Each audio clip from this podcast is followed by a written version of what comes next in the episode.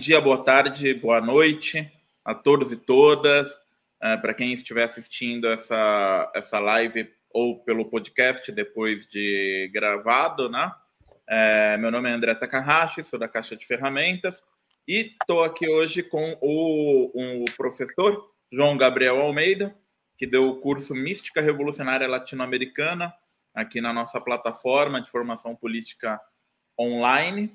E a ideia hoje é a gente fazer uma apresentação do Instituto, né? Instituto de Pesquisa, Investigação, Ensino Superior e Articulação Social, do qual o João Gabriel pertence, né? O IPECAL, né? Que tem sede em Chiapas, México e também, se eu não me engano, um escritório lá no Distrito Federal. É isso, né, João? Hum, sim. E, e aí, então, a gente vai fazer um bate-papo, porque dentro da proposta do, do curso da Mística Revolucionária, a gente é, colocou a, a, a, a, necessidade, né, a programação de lives mensais ou bimensais, né, de acordo com o diálogo que acontece dos alunos durante o no, no grupo de WhatsApp que foi gerado no curso, né? E muita gente ficou curiosa para saber mais sobre o IPCAL, né? Como que é o, o trabalho, qual é a história do, do instituto, né? E, e seus cursos de graduação, pós-graduação, etc. Então, o João hoje ele vai dar uma palhinha para gente, né? Então, João, obrigado por disponibilizar seu tempo aqui para o nosso grupo aí, para compartilhar um pouco da sua experiência com o IPCAL. E eu, eu não sei se é a melhor forma de começar, mas eu, eu acho que faz uma, vou fazer uma pergunta, né? Aí você vê como é que você acha mais interessante responder. É, o que, que é o IPCAL, né? Qual é a história do IPCAL e qual que, quais são os trabalhos que ele executa, né? Quais são a, a sua missão, como que ele tenta cumprir sua missão, né, a história dos seus fundadores e com quais linhas é, de pesquisas, quais conceitos ele está ligado. Hum, perfeito. Antes de mais nada, muito obrigado, Taka, pelo convite.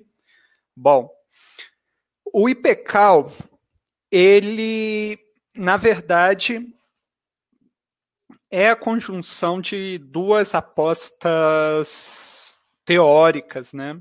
A primeira, do pensador chileno, que foi parte, foi dirigente do Partido Socialista Chileno antes da ditadura, chamado Hugo Zimmermann, que é a frase que, que creio que expressa bem a, a questão do, da investigação do Hugo era que eles pensaram durante o período do Salvador Allende que iam enterrar o inimigo e terminaram enterrando o amigo. A partir dessa experiência do golpe militar, que justamente agora é, com, é, recém, né, dia 11 de setembro, é, se, se, se, recordou o, a caída de Salvador Allende. A partir disso, o Hugo se perguntou por que a intelectualidade chilena, que se via como a vanguarda do processo, não soube antecipar o momento histórico? E desde isso, ele vai se dedicar durante anos num projeto de construção do que a gente chama da epistemologia do presente potencial, que é a tentativa de propor uma forma de construção de pensamento fundada na compreensão do que, que é possível construir a partir dos elementos indeterminados do, do presente. O Hugo trabalhou muitos anos na Escola do México, no colégio. É, eu esqueci agora o nome dessa, dessa universidade, mas uma das de maior respaldo de sociologia, junto a vários é, exilados do período da ditadura do Cone Sul.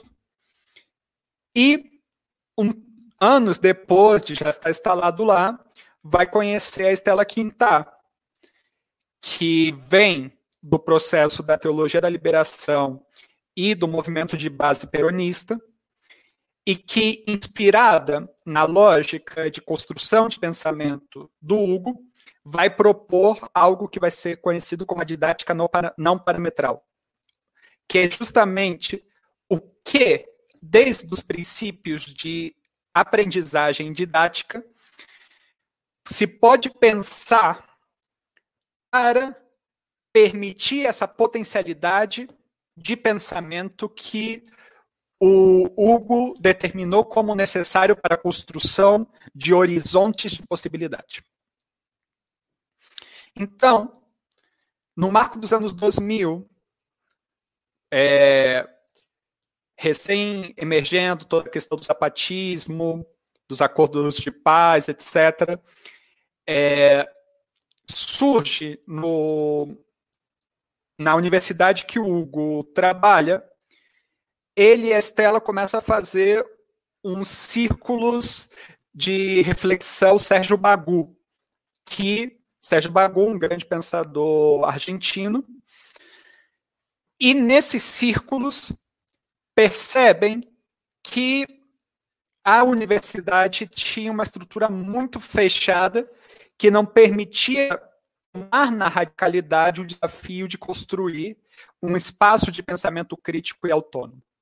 Nisso, a recém-falecida pensadora Alcira Argumedo, que foi deputada na Argentina e tudo mais, ela comenta com o Hugo e a Estela por que eles não impulsionam um instituto autônomo com o objetivo de poder tomar na sua justa dimensão a proposta didática e epistemológica que eles estavam propondo, né?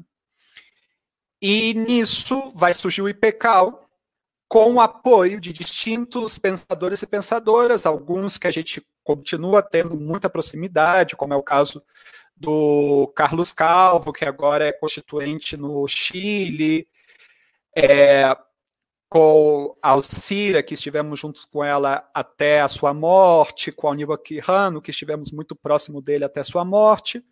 Outros fomos nos distanciando com o tempo, mas que naquele momento estavam, por exemplo, Emissader, estava é, Henrique do Céu, entre outros, né?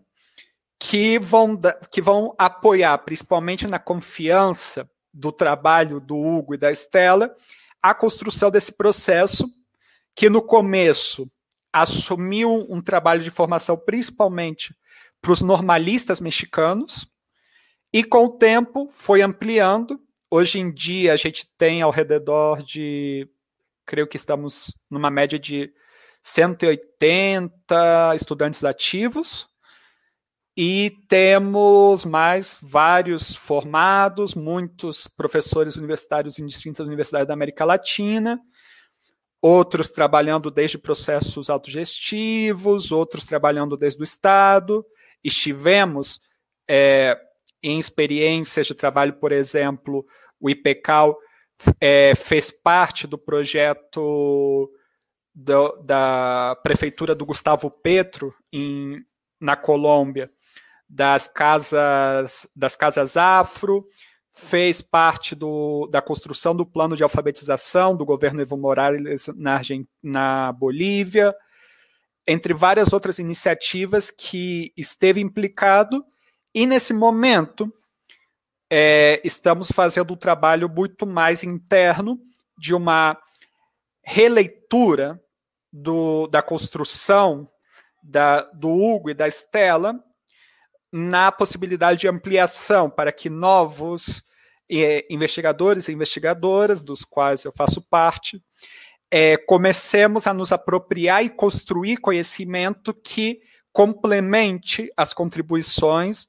dos fundadores e de toda uma gama de pensadores críticos e críticas latino-americanas que fazem parte da herança e da construção do IPCAL. Dentro dessa aposta, é, vem, viemos construindo uma rede de metodologia, uma rede de investigadores de metodologia crítica.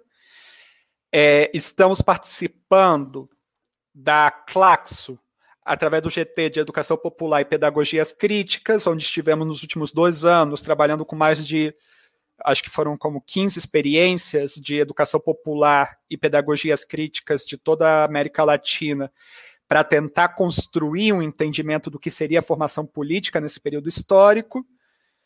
É, criamos o que é o Círculo Guzelman, que, que é um encontro entre, entre distintos militantes da está uma participante pelo Brasil das Brigadas Populares, um, é, dois participantes é, do movimento de direito LGBTQ da Costa Rica, é, membros de uma escola artística popular Vitor Hara de Medellín, da Juventude Rebelde na Colômbia, de processos de direitos afros também da Colômbia, é, e das escolas comunitárias do Chile, se eu não me estou enganando, são esses, além de outros que não estão propriamente no ciclo, mas ingressaram nessa aposta de construção, como no trabalho dos bachilleratos populares da Argentina e do Mapu Praxis, que é uma iniciativa de é, escolas digitais de ensino digital, mas também de cursos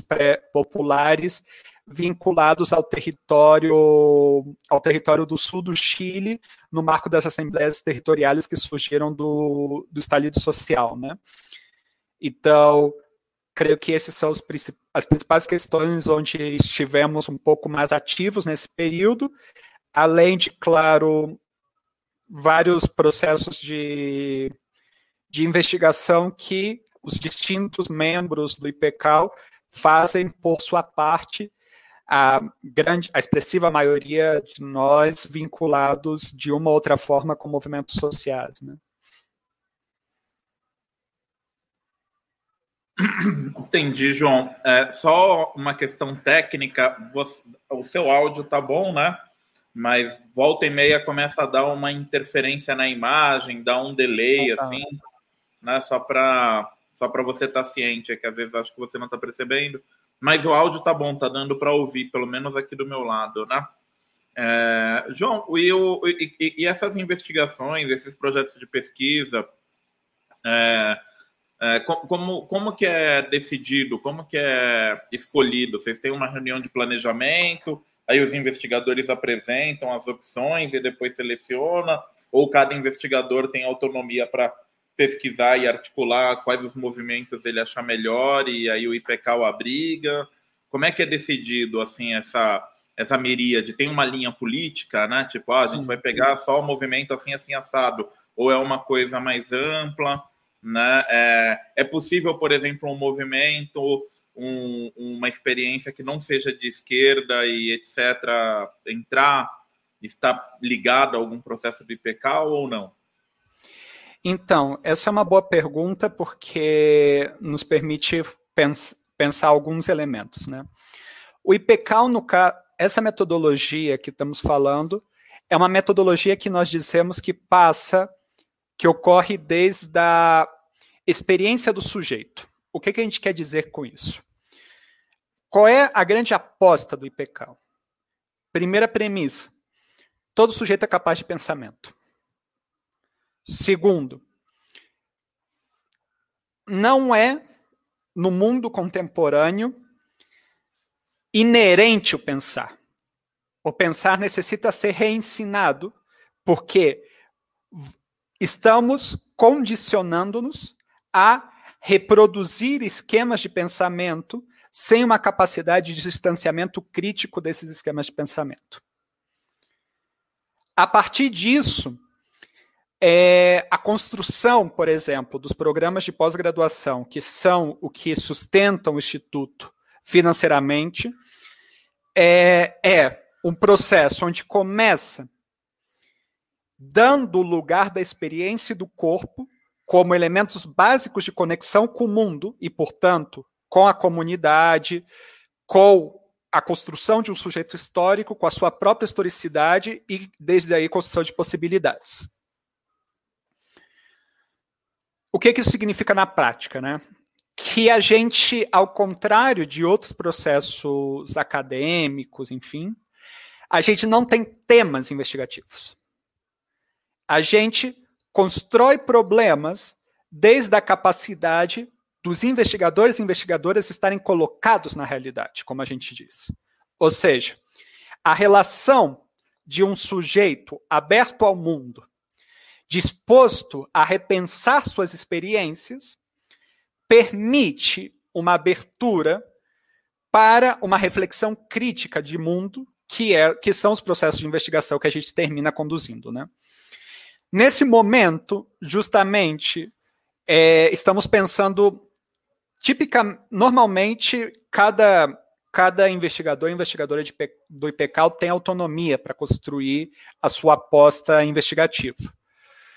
E no caso, é, o que a gente a gente opera num princípio que é bem parecido com o princípio da psicanálise, que é você sendo capaz de sustentar entre os seus pares e estar disposto a receber perguntas que tensionem seus argumentos, você pode investigar e argumentar o que você quiser.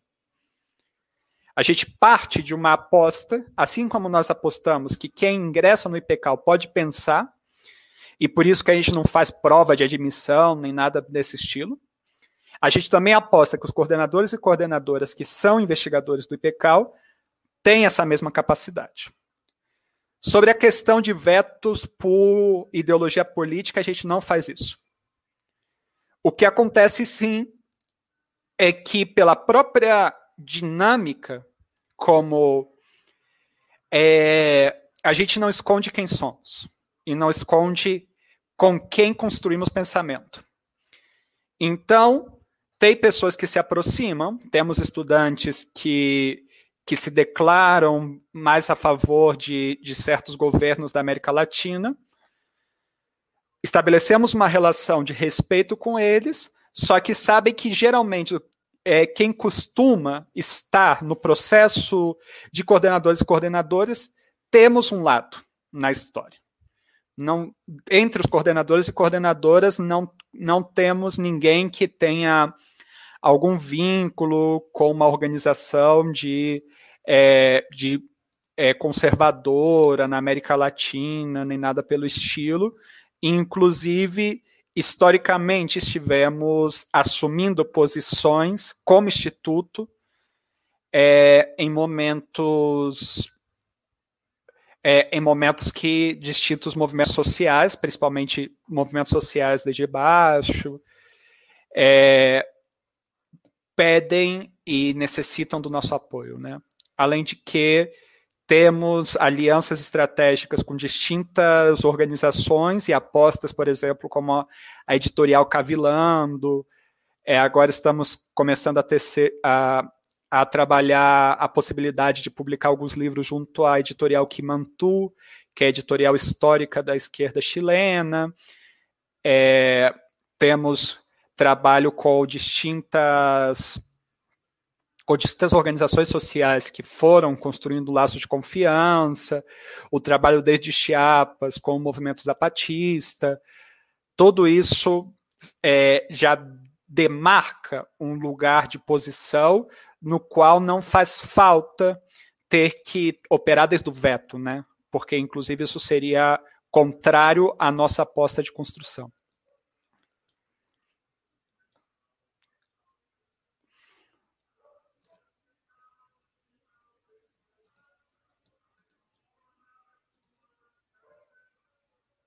Hum.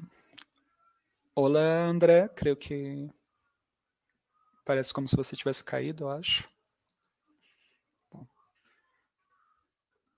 enquanto o Taka não volta. Ah, Voltei. Tá, tá, voltou? Perdão, perdão. Pequenos problemas técnicos aqui. é, João, aqui, ó. A Flávia deixou algumas, uma pergunta, né? Eu acho que daqui a pouco a gente começa a ler as perguntas aqui que o pessoal está deixando. É, eu tenho mais uma, uma dúvida aqui. E a questão do, do Brasil, né? É, como está a integração do Brasil ao IPCAL, quantos alunos brasileiros, quantos investigadores brasileiros. É, vocês têm uma discussão lá a respeito do Brasil, da situação que a gente vive atualmente. Vocês pensam é, em, em, uma atuação estratégica? Como é que é a formulação em relação ao Brasil e, e, e os planos para? Bom, é, o Brasil, historicamente, pela, pela barreira linguística, esteve distanciado, né? Inclusive, é, os dois foram, são três é, investigadores que fazem parte do comitê acadêmico, que são do Brasil, o Lins, o, o da teoria da vara, eu esqueci o nome dele. Não, não é o da teoria da vara, é o. Já, já busco, eu, esqueci, eu sempre esqueço o nome dele. Mas. É, e o MSAD com. Deixa eu me lembrar o nome do. O Dr. Gustavo Luiz, o Gustavo Luiz, o Gaudêncio Frigoto e o MSAD, né?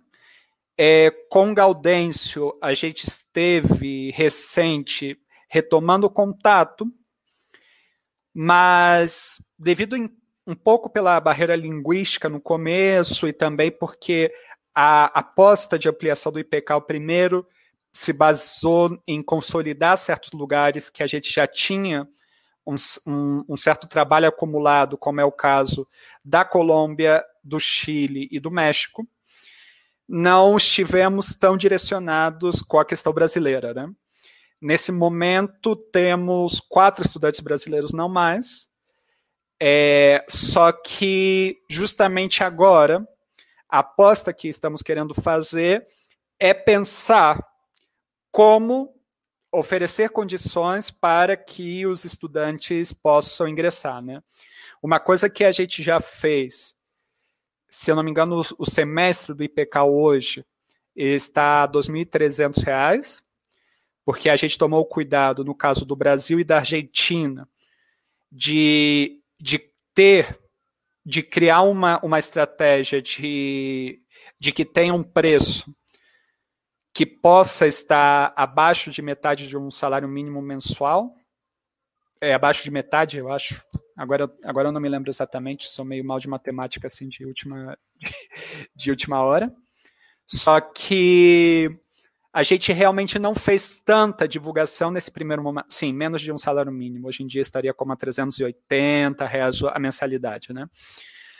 É, e aí, a nossa, a nossa grande aposta que a gente tem feito no IPCAL desse último período foi a gente não, a gente não tem como subsistir sem mensalidades, porque no nosso caso, é, a, parte da nossa aposta foi para conseguir ser independente, para conseguir ser autônomo, para conseguir investigar o que a gente acredita que tem que investigar, não depender desse mercado de projetos que condicionam a forma de construção de pensamento. Né?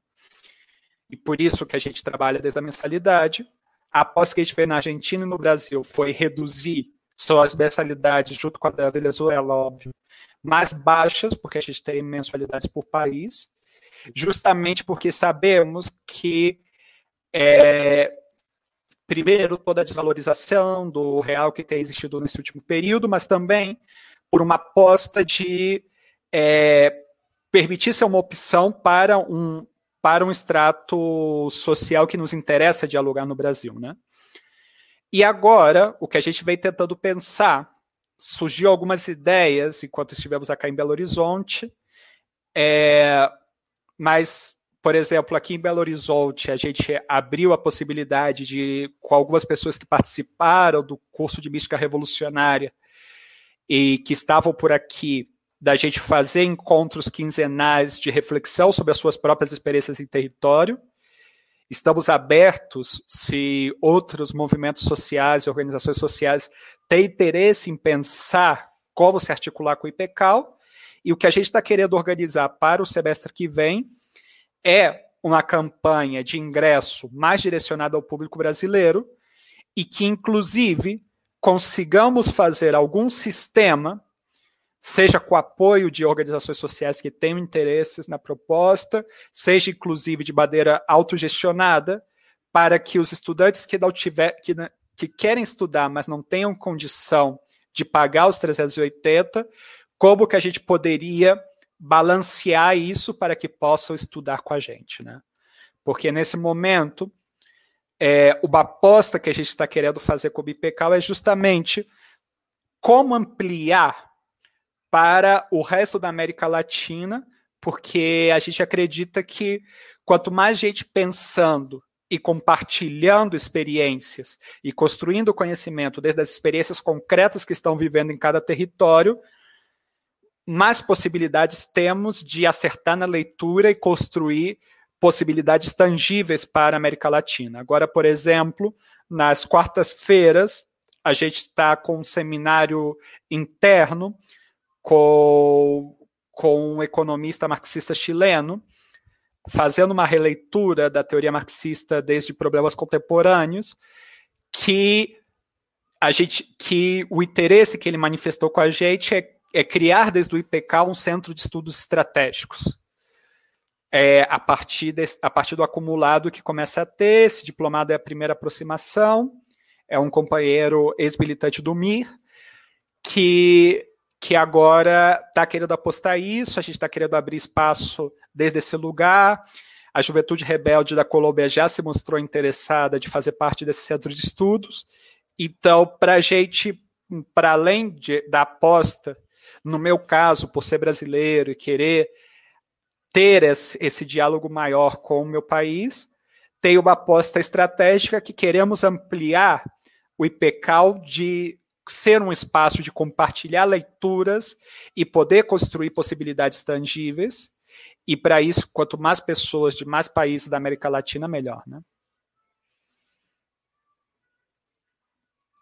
Entendi. Vamos ler aqui essa pergunta da Flávia, né? Pessoal, quem tiver perguntas, colocações, coloquem aqui no comentário que a gente vai lendo, né? Para para dar uma, dinami, uma dinamizada e ser mais um diálogo do que algo professoral. Bom, Flávia Cerruti, como seria a saída ao campo? A investigação começa de um interesse particular ou há projetos, pesquisas em campo que os alunos se juntam, mas por questão de aprendizagem? Isso é uma boa pergunta. Como que a gente faz, né? É, o Hugo começa, costumava dizer que o primeiro, o primeiro livro que a gente lê é a nossa própria história. Através disso, o trabalho que a gente costuma fazer, no caso das pós-graduações, não em todas as investigações a gente faz desde aí, mas na pós-graduação sim, é que o estudante começa é, investigando a sua própria historicidade, através de uma construção da sua história de vida e resgatando e reconstruindo o que pode emerger do tempo histórico através da sua própria história. A partir disso, a gente faz algo que a gente chama é, ressonância social, que a partir daí entraria o que é o, o que em outras apostas de investigação é mais conhecido desde desde a questão do trabalho de campo, que seria a partir do que você descobre, do seu desejo de conhecer, desde um problema que toca a sua subjetividade, as emoções, as afetações, as marcas históricas que atravessam a sua existência no mundo, com que outros sujeitos sociais você vai estabelecer um diálogo, né?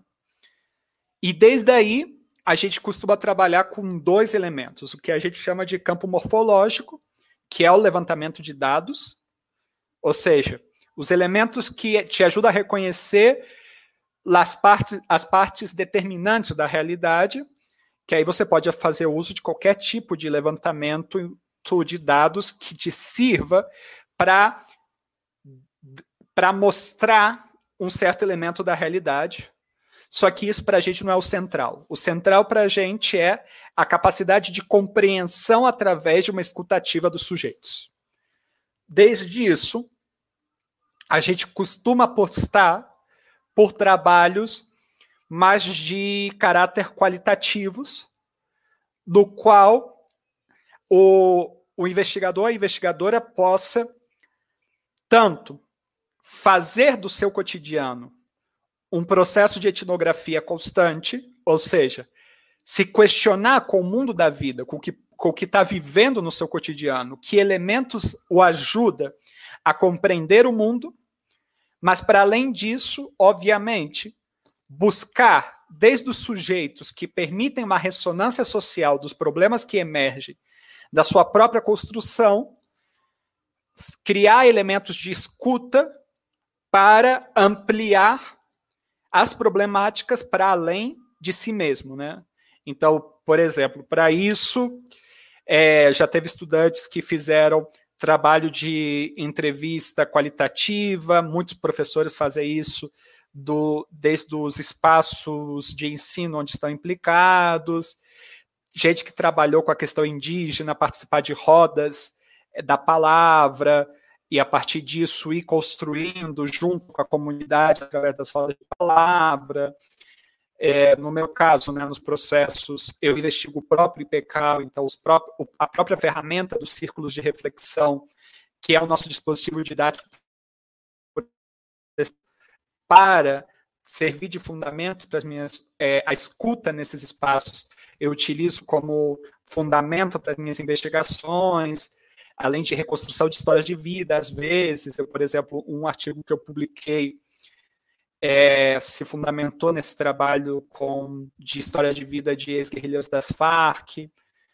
Geral, o que a gente tem o que a gente chama de uma matriz epistêmica que define o tom de aproximação com a realidade. E a partir desse tom de, de aproximação, para a gente, a questão das técnicas de coleta de, de informação e de capacidade de construção de interpretação são menos relevantes do eixo metodológico, sempre quando estejam coerentes com o processo de aproximação da realidade e leitura crítica da realidade com outros sujeitos que não seja você mesmo. Né? E no caso dos trabalhos coletivos que pergunta, é, no caso, o espaço coletivo por excelência do IPCAL são os círculos de reflexão, que é onde é, todo o processo de construção da investigação é feita de maneira coletiva. Então, por exemplo, você escreve a sua didatobiografia, que é o seu relato de vida.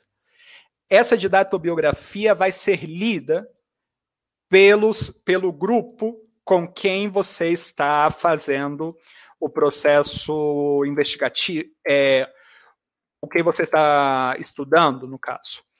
E esse grupo a gente passa por um processo no primeiro semestre de um propedêutico, no qual a gente trabalha muito, por exemplo, a questão de como formular perguntas de sentido que permitam essa construção colaborativa, né?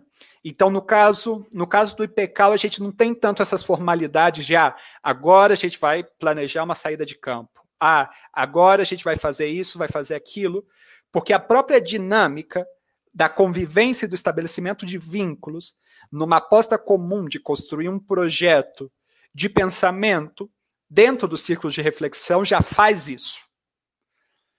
E aí, no caso, o encontro presencial que a gente tem costumam ser durante os outubros latino-americanos, que a gente vai ter um agora, nesse, é, que começa no dia 25 de outubro, no qual os investigadores se, os investigadores, investigadoras, estudantes se encontram. A gente estava querendo rodar mais na América Latina, mas pela questão da pandemia, a gente decidiu manter no México. E a aposta é que, através desse fortalecimento de vínculos, os próprios nós, nós mesmos, sem tanta burocracia, podemos ir estabelecendo contatos e trabalhos coletivos. Por exemplo, é, agora vai sair, eu acho que até o final do ano, uma revista onde eu e mais dois investigadores do IPCAL fomos editores dessa revista, e cada um, desde, a, desde, as, desde os processos que vimos construindo, a gente fez recém um, um, processo de elaboração coletiva através de, através de uma metodologia de gravação, transcrição, de um debate de insumos que vai ser é, que a gente vai seguir profundizando nas próximas três semanas para ser a abertura dessa revista onde a gente está como grupo editorial, que é um resultado onde cada onde vamos encontrando pontos de consonância entre os distintas problemáticas que vimos construindo nesses últimos anos, na chave de perguntas orientadoras que nós mesmos estabelecemos para a convocatória da revista. Né?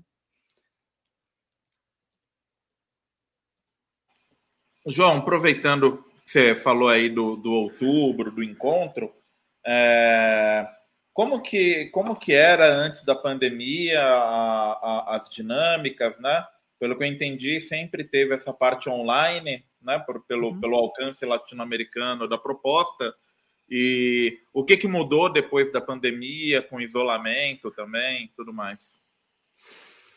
A única coisa que mudou foi foi porque foi mais engraçado para a gente se dar conta de que enquanto tinham outros espaços onde todo mundo estava reclamando das aulas digitais e tudo mais, a resposta que a gente recebia do, da nossa comunidade era que é, os espaços do IPCAL eram os espaços que eles ansiavam estar e que eles anseiam estar durante a semana. E isso que é nossas, nossos encontros é uma vez por semana, quatro horas, né? De três a quatro horas. E como instituto, a dinâmica não mudou muito, consolidou alguns elementos que estavam com que havia um pouco de receio de colocar totalmente digital, mas aí se assumiu de uma vez que ia ser, por exemplo, os outubros latino-americanos, a gente apostou de fazer um modelo misto. A gente vai ter durante três, duas semanas um conjunto de lives com investigadores e investigadoras do IPCAL, como um pré-outubro e o encontro presencial do outubro latino-americano. Né? É, só que na prática, para a gente, o que, o que nos fez dar conta a pandemia foi que, que inclusive é parte da minha investigação em particular, que a pergunta sobre a questão digital está fora do lugar.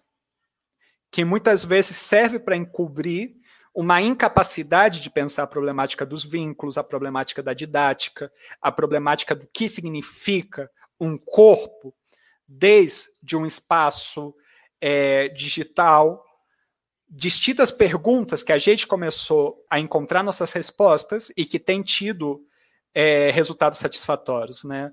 Inclusive, enquanto outras instituições de ensino estavam tendo um crescimento do que, se, do que alguns psicólogos vêm chamando de uma pandemia de saúde mental, no nosso caso, a gente conseguiu criar um espaço de acolhimento dentro da própria proposta, sem perder o rigor metodológico, onde vários estudantes depois confessaram para a gente que parte de conseguir passar por esse processo de que foi duro para todo mundo foi através dos círculos de reflexão do IPCAL, né?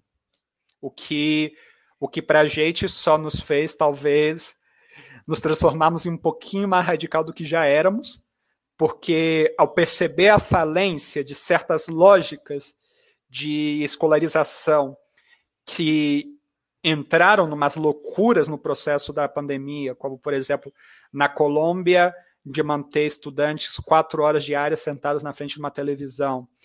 É, agora que estão, que estão proibindo os recreios em alguns países da América Latina para compensar o tempo perdido é, e, e, processos cada vez mais violentos de, de uma escolarização bancária, pra, aproveitando para fazer homenagem aos 100 anos que se cumpriu antes, ontem do Paulo Freire. Né?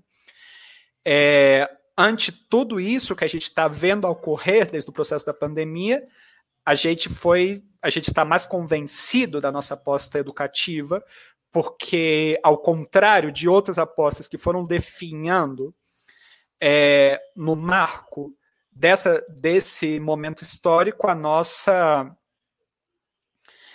a nossa tá estamos em um dos momentos com mais ingresso de toda a nossa história, né? Tivemos é, ingressos de 80, 40, 45, 50 estudantes por, por semestre desde o princípio da pandemia.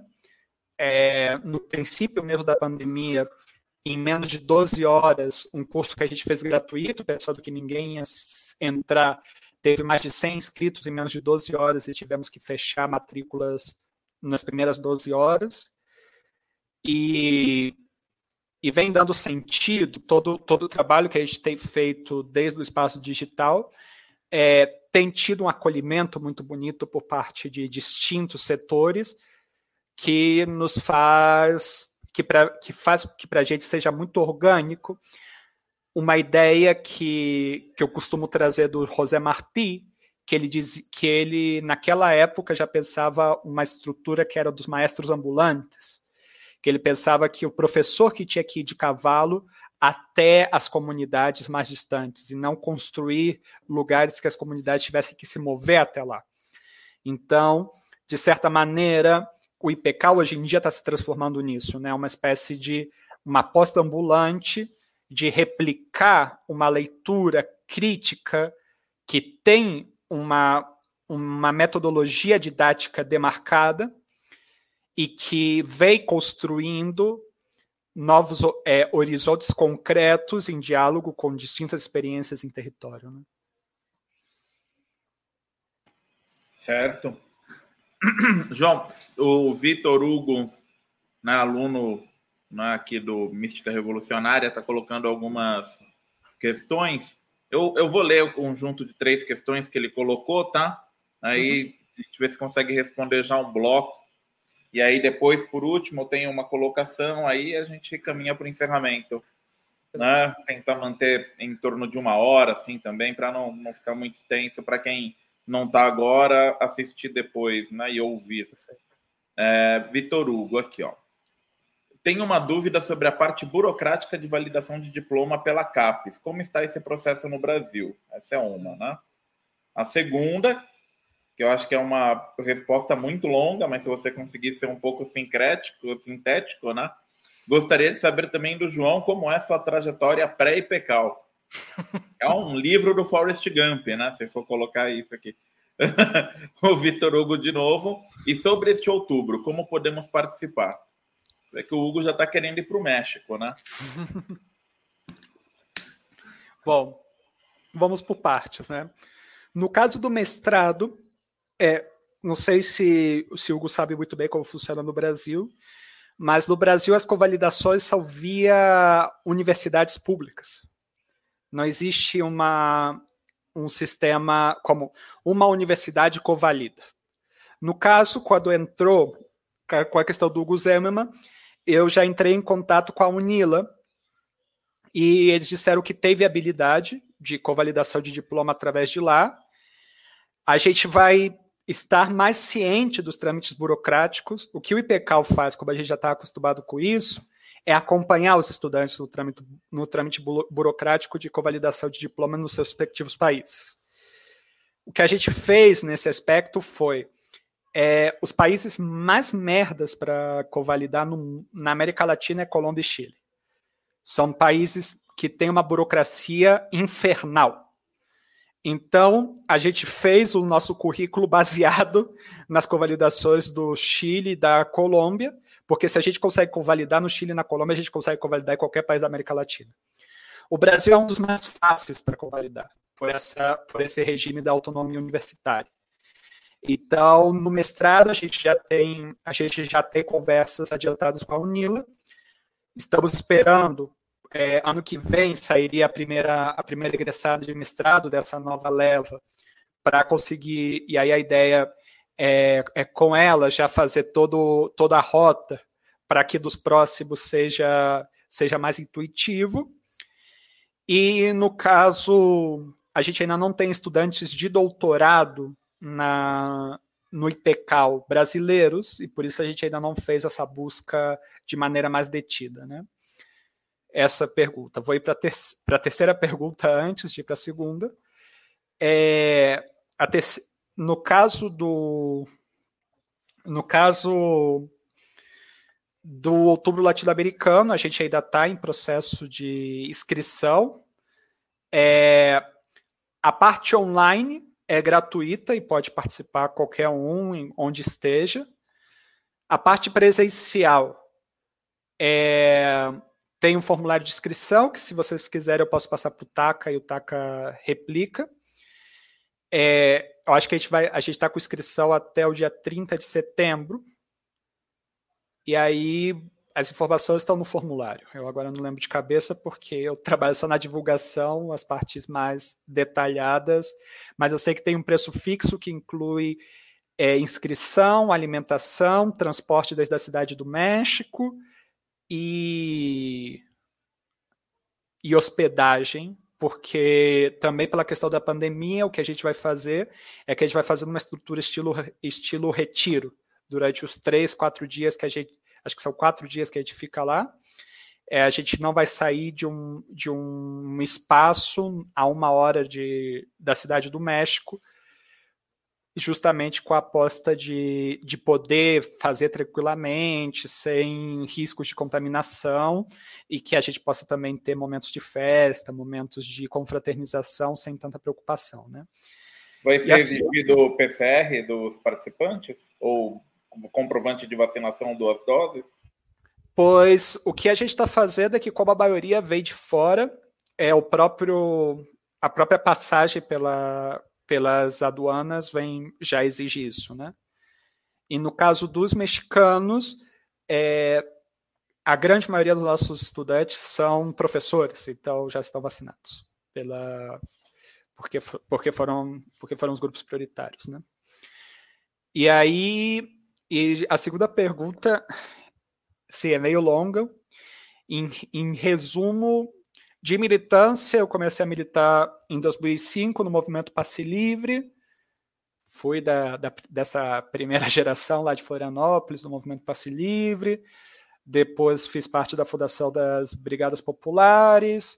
Participei do movimento estudantil lá na UFSC, saí das Brigadas Populares, fui para a Colômbia é, fiz parte do processo das Farc, do seu processo de reincorporação, e, e depois disso ingressei do IPCAL. Né?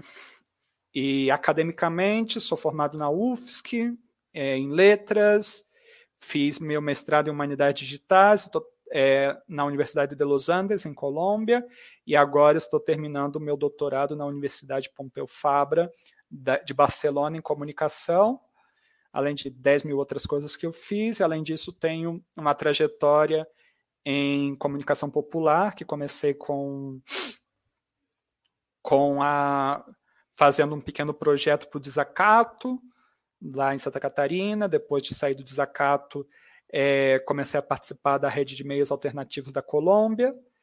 Depois fui professor de jornalismo é, no processo de recorporação, trabalhei com e aí depois trabalhei no Senado colombiano dentro de, de metodologias de sobre de pedagogia da, de reincorporação, trabalhei em campanhas de Senado, é, em projetos com cooperativas.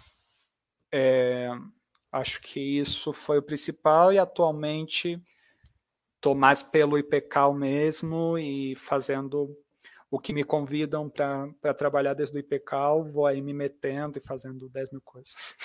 Resumindo. João, a Flávia colocou mais uma perguntinha, eu vou ler aqui a pergunta dela e depois eu faço a, a última aqui, encerrando, né? Eu acho que a gente vai conseguir fazer em, em, em uma hora certinho essa live. Um milagre e uma coisa inédita aqui na caixa. aqui, ó. Se der tempo, pode explicar a dinâmica e o que são os diplomados, por favor. É legal até traduzir também, porque o, o pessoal aqui entende diplomado como uma né, outra coisa aqui, né? Uhum. Diplomados são cursos livres. No nosso caso, a gente tentou fazer alguns. É, a gente fez um curso livre gratuito, que foi o Leituras do Presente, é, que foi esse que teve mais de 100 participantes e tal. Foi uma estrutura grande, de quatro meses, no meio da pandemia. Depois, a gente tentou criar uma, uma dinâmica de cursos livres, só que ficou meio difícil na época, estava tava difícil de bancar a questão de propaganda, o Taka caiu novamente, mas sabe muito bem como é isso.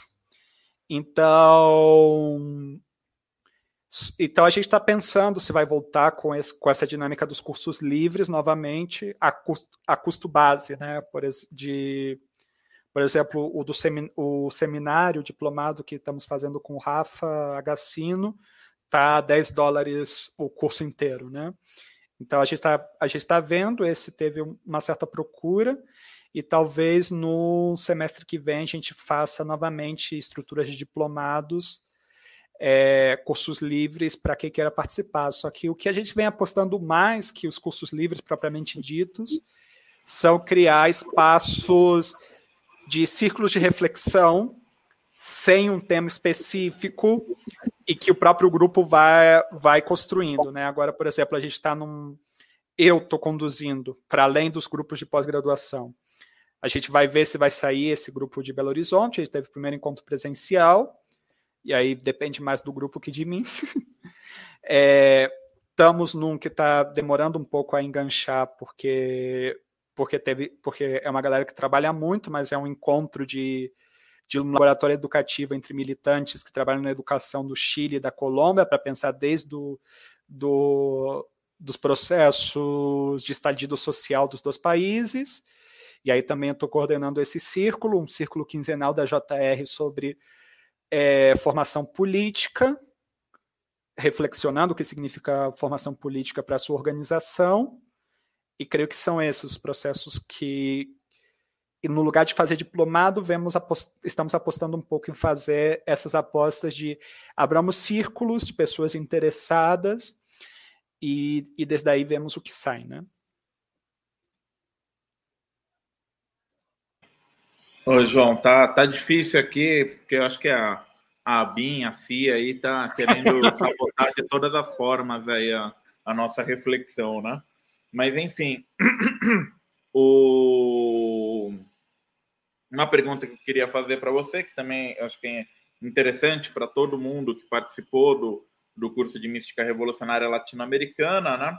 É, como você é, é, como você enxerga agora aqui para o período futuro, né? Uma uma reativação daquele, daquela rede do curso, é, o que, que a gente pode estar tá fazendo agora para o final do ano, início do ano que vem, não, né? me lembro que a gente conversou, inclusive, uma possibilidade de talvez fazer até um encontro presencial aqui em São Paulo, agora que está que tá passando um pouco, né? O, a, vacinação está massiva, dá para a gente se reunir né, em, em, determinada quantidade de pessoas e tudo mais, é, outros cursos, enfim, o que, que você pensa aí né, é, em relação a essa rede e a relação dela com o IPCAL, como é que a gente pode ir, ir desenvolvendo aí tudo isso? Tem vários caminhos. O caminho, o caminho mais básico é esse, né? De podemos, pois temos um grupo com os estudantes. Se o grupo tem disposição de fazer encontros periódicos, eu estou em disposição. Eu costumo funcionar mais nessa aposta que a gente faz de autonomia de pensamento é, eu costumo trabalhar muito mais desde o desejo do sujeito e desde aí eu me acomodo, para ser mais sincero. é, porque é uma coisa que eu aprendi nessa, nessas experiências que eu fiz é que quando a gente insiste demais, a gente fica com a carga mais que o mais que a construção coletiva, né? Então tem vários caminhos. O caminho seria criar uma nova abertura do curso, um, novo, um novo módulo com outros, com outros textos e seguir a mesma lógica de, de trabalhar desde a metodologia do IPCAL, que foi um pouco o que a gente fez no, nos círculos, nos espaços. É, criar um círculo de reflexão brasileira, por que não, de mística revolucionária, isso estaria aberto a fazer com quem tem interesse. A gente define uma periodicidade quinzenal e, por exemplo, mensual e semanal para mim já ficaria um pouco puxado, mas quinzenal ou mensual para ir encontrando e, obviamente, agora eu vou eu vou para o México para os outubros, né? Vou ficar até pelo menos novembro. Só que tem abertura de por aí em novembro em novembro, princípio de dezembro, voltar para o Brasil para fazer esse projeto, que eu acho que é estratégico aí de base dada, é que uma coisa que a gente trabalha, um princípio ético que a gente trabalha é que aposta do essa aposta ético, política e didática tem que fazer sentido para o sujeito. E tem que ressoar dentro de uma aposta de sentido, porque não vou ser eu que vou estar nos distintos territórios onde estão as pessoas que estudaram esse curso de mística. Eu não estou ciente do que, que se ativou desde esse espaço para cada um e cada uma dessas pessoas. Então, a grande aposta é: o convite está aberto. Estou aqui, o Taka tem meu contato, a gente tem o grupo de WhatsApp. Proponham. O que faz sentido para vocês, desde o que acumulamos como grupo nesse quatro, nesses quatro encontros. E desde aí nos acomodamos. A disponibilidade do lado daqui está, inclusive temos, como somos uma instituição validada, com todos os papéis bonitinhos, blá blá blá, podemos bancar de converter esse espaço do espaço é, validado pelo IPCAL, podemos trabalhar com a possibilidade de, de estabelecer propriamente que essa estrutura de círculos, para quem tem o interesse de uma vida um pouco mais acadêmica, investigativa, que validemos como que estão, estão fazendo parte de um projeto de investigação, dentro do IPCAL, tudo isso são viáveis, ou seja, uma vantagem que a gente tem no IPCAL é que a gente criou uma estrutura institucional que é o suficientemente flexível e temos confiança entre a gente de que não vamos abusar dessa estrutura para a construção de possibilidades, porque a nossa aposta final sempre é com, com movimentos, né? Então, movimentos coletivos que estão tentando estabelecer um horizonte político. Então, é, quem tem a disposição disso sabe que da parte do IPCAL estamos abertos. Né? Perfeito, João. Muito obrigado. É, estamos aqui prestes a completar exatamente uma hora aí de, de live, né? É, agradecer a todos e todas que vieram aqui participar Flávia, né, o Vitor Hugo aí participou bastante, o Cleiton, Maria Silva Bonenstein, Silvia, Sônia Teles, né? Uma galera aqui que, que compareceu e a gente desenvolveu essa conversa aí muito produtiva sobre PECAL e, e sobre o futuro dessa, dessa rede, desse grupo que a gente colocou, né? E é isso, assim como disse o professor João, que o investigador João, acho que é melhor chamar de investigador do que de professor, né? não gosta muito desse, desse, desse título. É, depende muito também das iniciativas do próprio grupo, como é que a gente desenrola ele, desenvolve ele, né, para não ficar numa, numa sobrecarga de trabalho para uma pessoa e também na própria figura do, do João. Então, agradecer a todos e todas. É, eu vou mandar de novo esse link aqui via e-mail para todos os participantes do curso, vou mandar lá no grupo, né? Vou. Daí eu, depois eu vou falar com o João aí sobre o Outubro Latino, da gente fazer uma divulgaçãozinha aí pela caixa também. É, a, gente, a, gente, a gente pode até ceder, viu, João, o, o nosso canal de YouTube aí para vocês retransmitirem as lives, caso vocês queiram. A gente transmite nas nossas redes e tudo, né? Acho que o pessoal da autonomia também teria um interesse aí em em, em, em, retransmitir. Então a gente pode fazer um barulho maior aqui no Brasil, né? Fazer uma pegar esse outubro aí, fazer uma cobertura gratuita aí também e, e espalhar aqui para o pessoal, né? Nossas newsletters assim não são muito grandes, mas somando somando a caixa e a autonomia, acho que dá umas uns 20, 25 mil e-mails aí, eu não me lembro agora, né? Então dá para dá a gente divulgar bastante aqui, caso dá para brincar um pouquinho. Não, dá, sempre. Dá. A gente, a gente tem uma. A gente tem um, um dito no IPCAL que é o sembrando e caminhando, né? Então a gente constrói todo, toda a aposta conjunta que nesse sentido é bem-vinda. Entendi. Então, então tá certo, João. Você quer falar alguma coisa? Umas considerações finais? Ou... Não, não, sempre agradecer ao TACA pela possibilidade e também trazer sempre isso que me parece importante, né? Porque parte do sentido da, dessa aproximação é a importância de uma estratégia como a da caixa de ferramentas, que se propõe justamente a isso que a gente compartilha também desde, o IPCAL, é, que é não ser submisso a uma lógica de, de ter que calar a boca muitas vezes para tentar dar um, uma migalha de pensamento crítico e sim bancar, bancar a questão de atuar desde, desde a independência, desde a autonomia, para a aposta da difusão do pensamento crítico no Brasil. Assim que sempre reconhecer o trabalho do TACA e agradecer pela confiança e por essa construção conjunta. Tá certo. Obrigado. Tamo junto, João. Tamo junto. Então é isso, pessoal. Muito obrigado a todos e todas e uma ótima noite ou uma ótima tarde ou um ótimo dia para quem estiver assistindo, gravado ou ouvindo pelo podcast. Forte abraço.